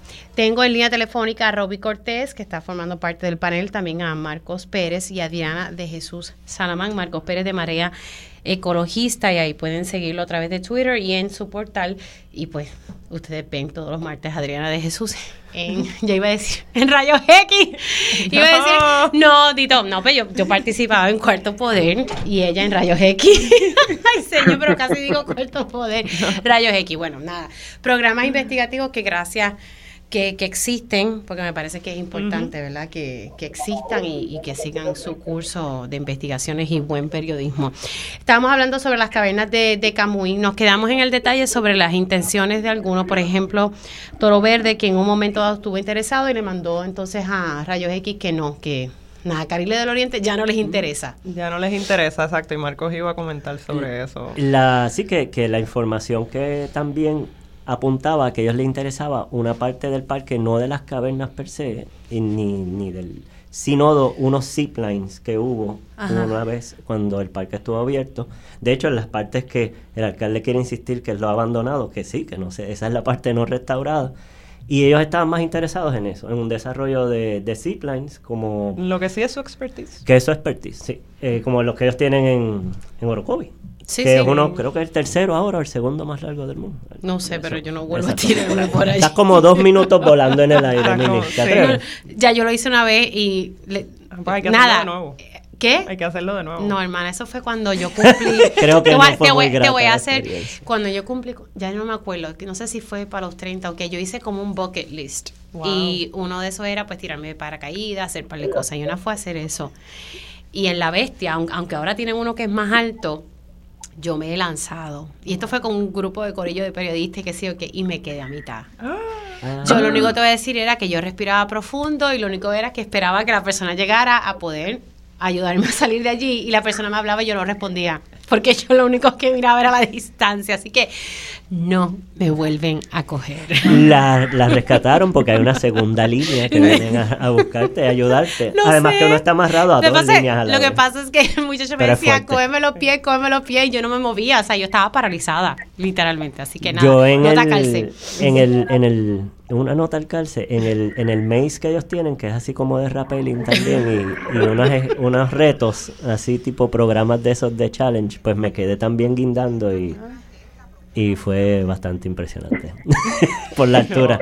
Pero sabes que están hablando del- de, los ziplines, ¿verdad? En- Sí, esto en fue el- los ziplines, En sí. Había un zipline, Había. había una cafetería, Sí. Un el gift shop. un gift shop, insiste que pues el parque no sirve porque todo eso está cerrado. Un teatro. Pero, claro, pero y hay cosas que no se hicieron. En la propuesta originaria se supone que se hiciera un museo y se supone que se hiciera un centro, un laboratorio para investigaciones científicas y eso nunca se hizo. Eh, pero que siempre hablan de que solamente el 25% de todas las cavernas y del parque está desarrollado, pero hay que insistir en lo que dicen los expertos, es que eso es hasta donde el río lo permite.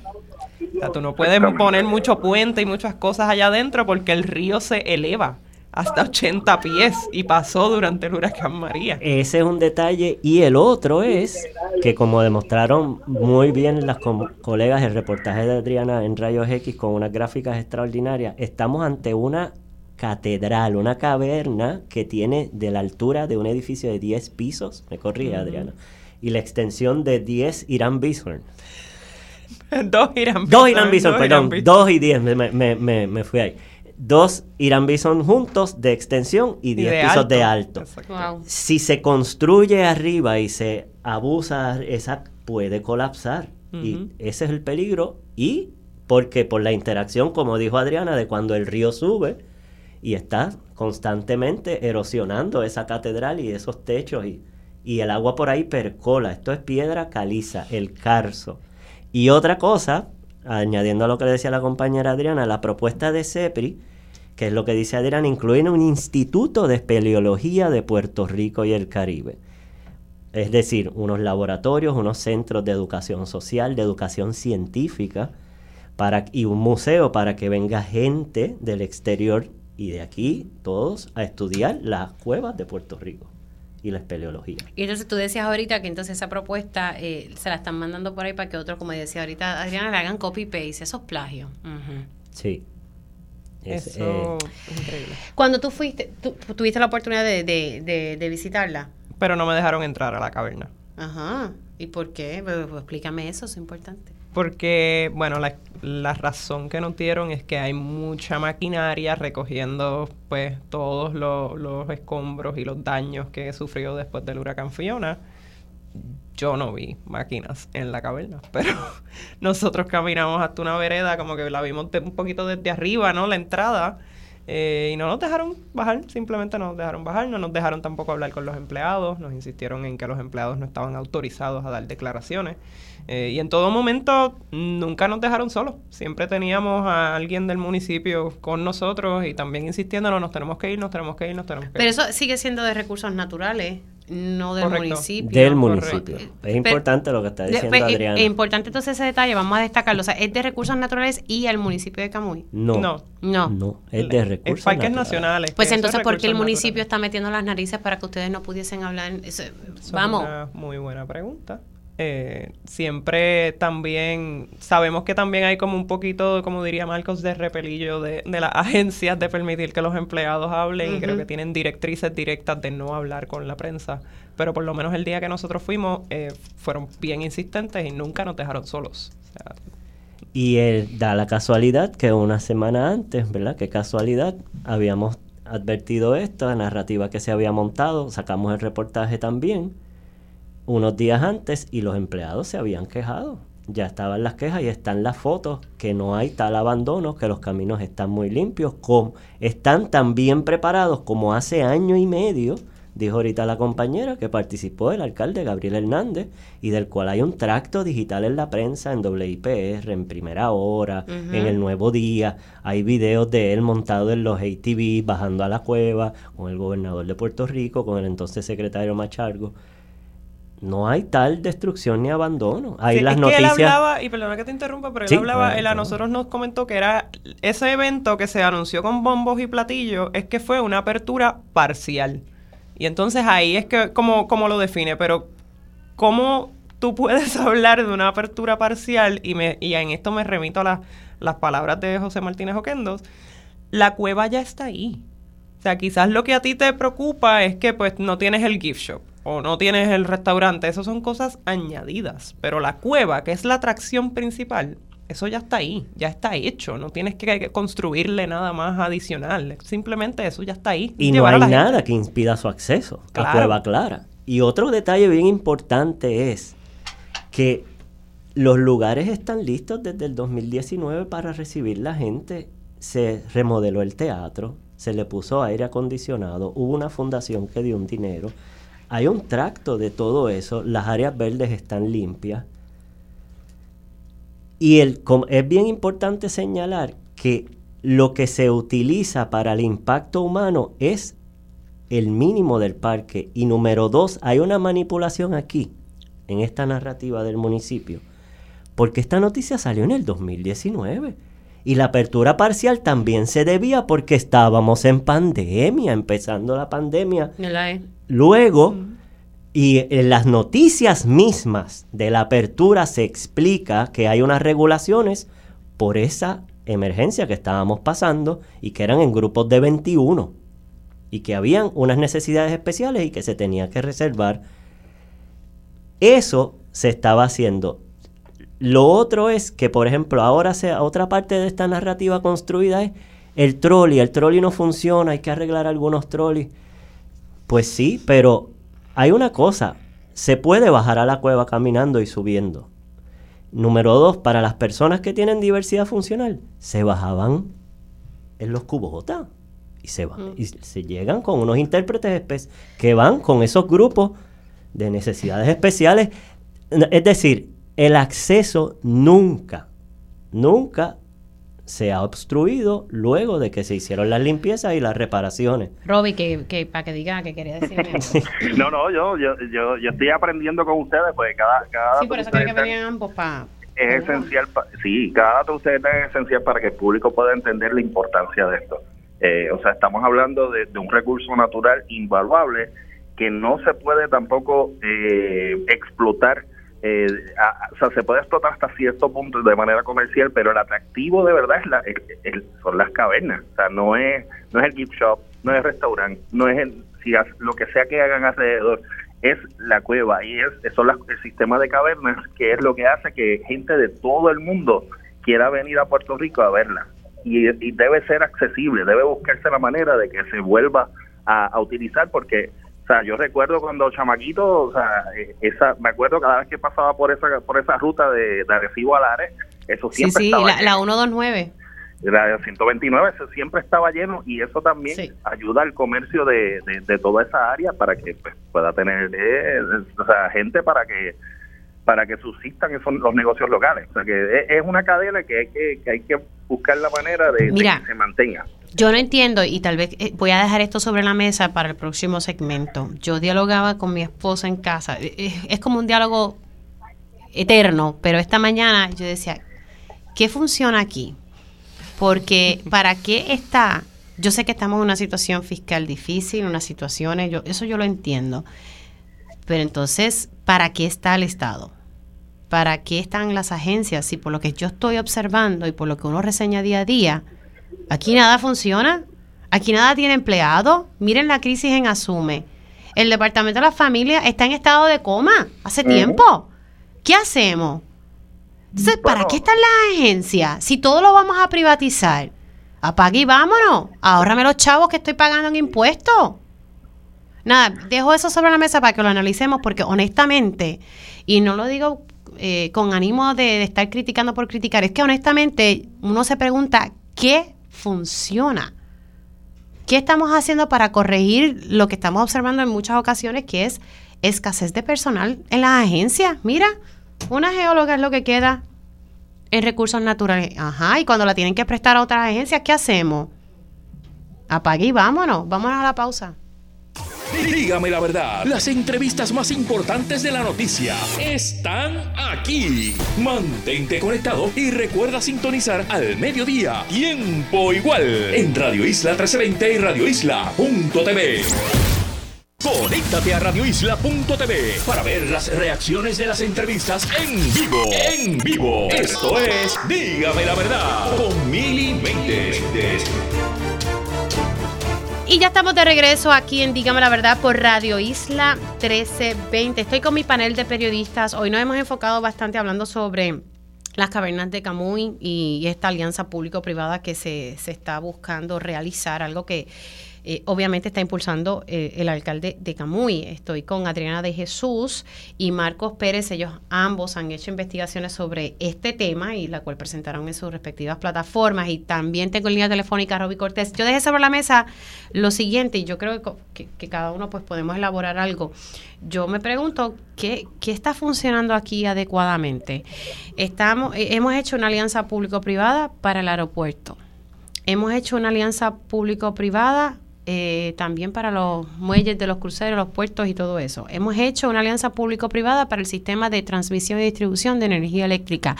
Y ya mismito nos anuncian una alianza público-privada para la generación de la Autoridad de Energía Eléctrica. Estamos hablando de una alianza público-privada para las cavernas de Camuy pues no sabemos hacer nada en este país, que todo hay que hacer una alianza público-privada para darle billete a alguien. No sé, realmente genuinamente pregunto eso, ¿qué está pasando? Que en muchas ocasiones uno reseña que las agencias no pueden cumplir con su misión porque no tienen personal. Y yo digo, pues entonces ciérrenla entonces de una vez, pues si, si no se están dando los servicios, no se están cumpliendo con la razón de ser por la cual fueron creadas de verdad que genuinamente yo no entiendo y trato de ser justa en esto, pero ¿qué pasa aquí? Que nada corre. Pero sí hay billete, porque aquí no me pueden decir que no hay dinero.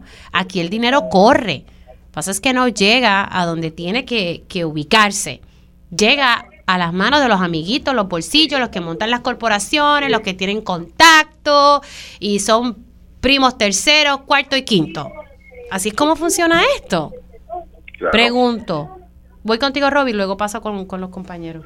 Mire, yo, yo creo que aquí un plan concertado, de parte del plan de gobierno, en este caso de... del plan, plan, plan, plan, plan. Del plan, plan, plan, plan, eh, en el cual simplemente el gobierno está echando para atrás todas sus funciones, las que pueda privatizar, y es lo que estamos viendo, o sea, estamos, estamos, viendo en este caso cómo están sacando las manos de distintos eh, departamentos para buscar cómo cómo poner un contrato a 10, 20, 30 años. Lo estamos viendo en acueductos, lo estamos viendo en, en este caso, en, en, en estas eh, posibles alianzas público-privadas. Eh, yo lo que veo es más una dependencia del gobierno central a utilizar lo más posible fondos federales y lo que no puede ser fondos federales, pues vamos a buscar la manera de ponerlo lo, mínimo posible, cosa de que la gente se queje y al final tú digas, ah, pues vamos entonces a hacer esta alianza pública-privada para mejorar el servicio. Es lo que yo estoy viendo, por lo menos es lo que se ha estado viendo en los pasados años. Y yo creo que eh, o sea, ya, ya no hay esa voluntad de servicio que es lo que generalmente hacía que proyectos como el parque funcionaran en la década de los 80 y 90 y de momento pues ahora no funciona. O sea, yo creo que es algo que se está repitiendo en otros elementos, pero yo creo que también tiene que ver con eso. O sea, el dinero, como tú dices, hay muchísimo dinero, pero se está desviando pues a contratos, a, empresas o a, entidades que, que de momento pues uno hace una búsqueda y encuentra nombres familiares y primos y cosas así, y pues ustedes saben, es, algo que, que, frustra, porque tú dices, pero ¿para qué entonces está el gobierno? Y es que simplemente yo pienso que parte de esa cúpula del gobierno se rindió y dice, vamos a, vamos a buscar la manera de, de, librarnos de todas estas partes y así el dinero va para otro lado. Adriana, y voy contigo, cierro contigo. No, creo que Marcos quería decir algo en esa línea. no, yo creo que desde hace tiempo, por lo menos desde el lado ¿verdad? de nosotros periodistas, cubriendo todas estas incidencias día a día, desde hace un par de años se siente como que el gobierno está en piloto automático. Como que voy a correr esta agencia por estos dos, cuatro años lo que me toque y ya, no me toca más nada, simplemente dejarla viva, por decirlo así. Eh, y, algo que, que, surgió de esta investigación de las cavernas del río Camuy es algo que por lo que me quedo, ¿no? Que es que es, es el aspecto de la voluntad. O sea, el gobierno tiene que decidir si, si, tiene la voluntad y si le importa, aunque sea una onza, nuestros recursos naturales, que nuestras agencias funcionen, o si simplemente es como tú dices, que suelten el timón y ya, pues que, que lo haga otro. Porque a fin de cuentas no es también están velando por sus propios intereses, porque vemos que esta puerta giratoria constante de personas que trabajan en el gobierno crean, sientan las bases de la privatización y después terminan trabajando con esa privatizadora. Entonces, ¿qué es y lo que son las que van a llevarse los fondos federales. Entonces, pues están buscando el dinero, no te importa para nada a tu país qué es lo que qué es lo que tú estás haciendo. Como que hay que tirar la pregunta de Emily nuevamente, ¿qué está pasando? ¿Qué es lo que te importa? ¿Qué es lo que tú quieres que funcione y qué es lo que tú quieres que no funcione? Los últimos gobernantes, bueno, eh, sacando ¿verdad? Si la que sí la vive aquí, ¿dónde está el resto de los gobernantes viviendo? No están aquí. De los ex, me refiero. En el, en el caso de recursos naturales y de los, de los ecosistemas de Puerto Rico, es un mandato constitucional. No pueden cerrar la agencia, no pueden delegar el poder. De hecho, yo creo que es cuestionable que se le haya delegado a la autoridad de la Alianza Público para Alianzas Público-Privadas el estudio de las cavernas del río Camuy. Pregunto, ¿qué sabe el economista Feliciano? ¿Qué sabe Advanced Business Consultant? ¿Qué sabe? ¿O quieren hacer copy-paste? ¿Quieren hacer copy-paste de la propuesta de CEPRI?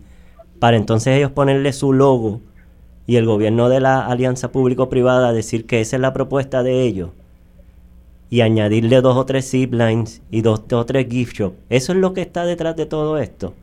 Así están jugándole a la organización que hizo ese parque. Eso es una cosa. Tienen un deber ministerial por la constitución de Puerto Rico que todos ellos funcionarios juraron, desde el gobernador hasta la secretaria no pueden delegar ese poder. Otra cosa muy importante es que aquí hay otro recurso que es el agua. Y tenemos que recordar que las aguas monte arriba tienen una conexión con el mar, sobre todo el Carso. Por lo tanto, esto conecta también con el caño tiburones y con otros ecosistemas que hay alrededor que también comparten agua dulce y salada. Eso es importante recalcarlo. Otro aspecto de la narrativa que hay que desmontar es que todo esto es solo Camuy el que tiene menester, cuando es todo el país de Puerto Rico. El río subterráneo más largo del hemisferio occidental, es una de las cavernas más grandes del mundo, es un recurso invaluable y el agua es el recurso del siglo XXI. El agua es el gran recurso natural de los países. Hay guerras ahora mismo por, por el eso, exacto. Así dichas esas cosas, ellos tienen ese deber ministerial que es aún mayor cuando se expande a todo el país y también considerar que hay otros dos municipios que tienen interés subterráneo, pero está ahí. Atillo es donde más ubica la parte de, la, de, las, del de las cavernas. Sí, la entrada está en el municipio de Camuy. El 80% de, de esas cavernas está en Atillo. Y también hay una parte en Lares. Hay un sumidero que se llama Tres Pueblos, por eso mismo. Lares, Atillo y Camuy. Y eso que no, no, no, iba a traer, pero ya se me acabó el tiempo, lo que está pasando en la golondrina. Ayer Guapa sacó un reportaje dándole seguimiento. Allí siguen con la construcción, pese a que recursos naturales había. Y un potrero. Pues, pero, pero entonces de una, una, orden de cese y desista. ¿Qué pasó con eso? Nada. Y hay unas de EPA también y no ha pasado nada. Que ahí vamos también a la importancia del reglamento de hace 36 años que nos han hecho, que eso es lo que delimita pues el control y el manejo que se le va a dar a este tipo de las cuevas, las cavernas, a los sumideros. No existe reglamento, todo el mundo se siente con carta abierta de hacer lo que les da la gana. ¿Por qué es importante los reglamentos? Porque los reglamentos establecen esto sí, esto no, bien básico. Y son las, como las reglas cuando usted entra a la piscina, pues no te dice, este, eh, no se puede correr por la regla tal del edificio. No, hay un reglamento que los explicita muy bien ¿Por qué esto es importante? Porque las leyes se hacen más fuertes y son más difíciles de retar en los tribunales. Cuando no hay reglamento, pero ¿de qué es parte esto? De la desinstitucionalización del país. De que las instituciones, como tú dijiste ahorita, Mili, están defalcadas, sin empleados, sin presupuesto, abandonadas, como recalcó Adriana, eh, como que se quitaron hay unas excusas que parece que son como, como de dar excusas. O que hay un andamiaje allá adentro tan y tan fuerte y a veces tan político que pues dice, déjame, como decía Diana, déjame sobrevivir estos cuatro años, estos dos y deja ver cómo... Entre eso o personas como la geóloga, que es la veintiúnica, y también son personas mayores que se tienen que ir retirando y no se ha contratado Y no personal se nuevo. contrata e- ese, ese personal. Bueno, compañero, se me ha acabado el tiempo. Gracias, Roby, por haber entrado. Te me cuidas Muy mucho. bien, buen fin de semana. ¿Cómo no? Bueno, compañeros, gracias por haber llegado hasta acá y hablar de este tema. Me parece que, que es muy pertinente. Bueno, señores, viernes, disfruten, gocen, pasen en familia, desconecten, se desconectan un poco y la pasan bien. a pesar Vayan de a la actividades culturales, Sí. a la naturaleza. Chacho, yo tengo 20 cosas que hacer. Toquen gramo. Todas Toquen las- gramo. de la agenda de mi, hija, música. de mi hija Milena. Bueno, compañeros, gracias. Hacemos una pausa y al regreso, tiempo igual.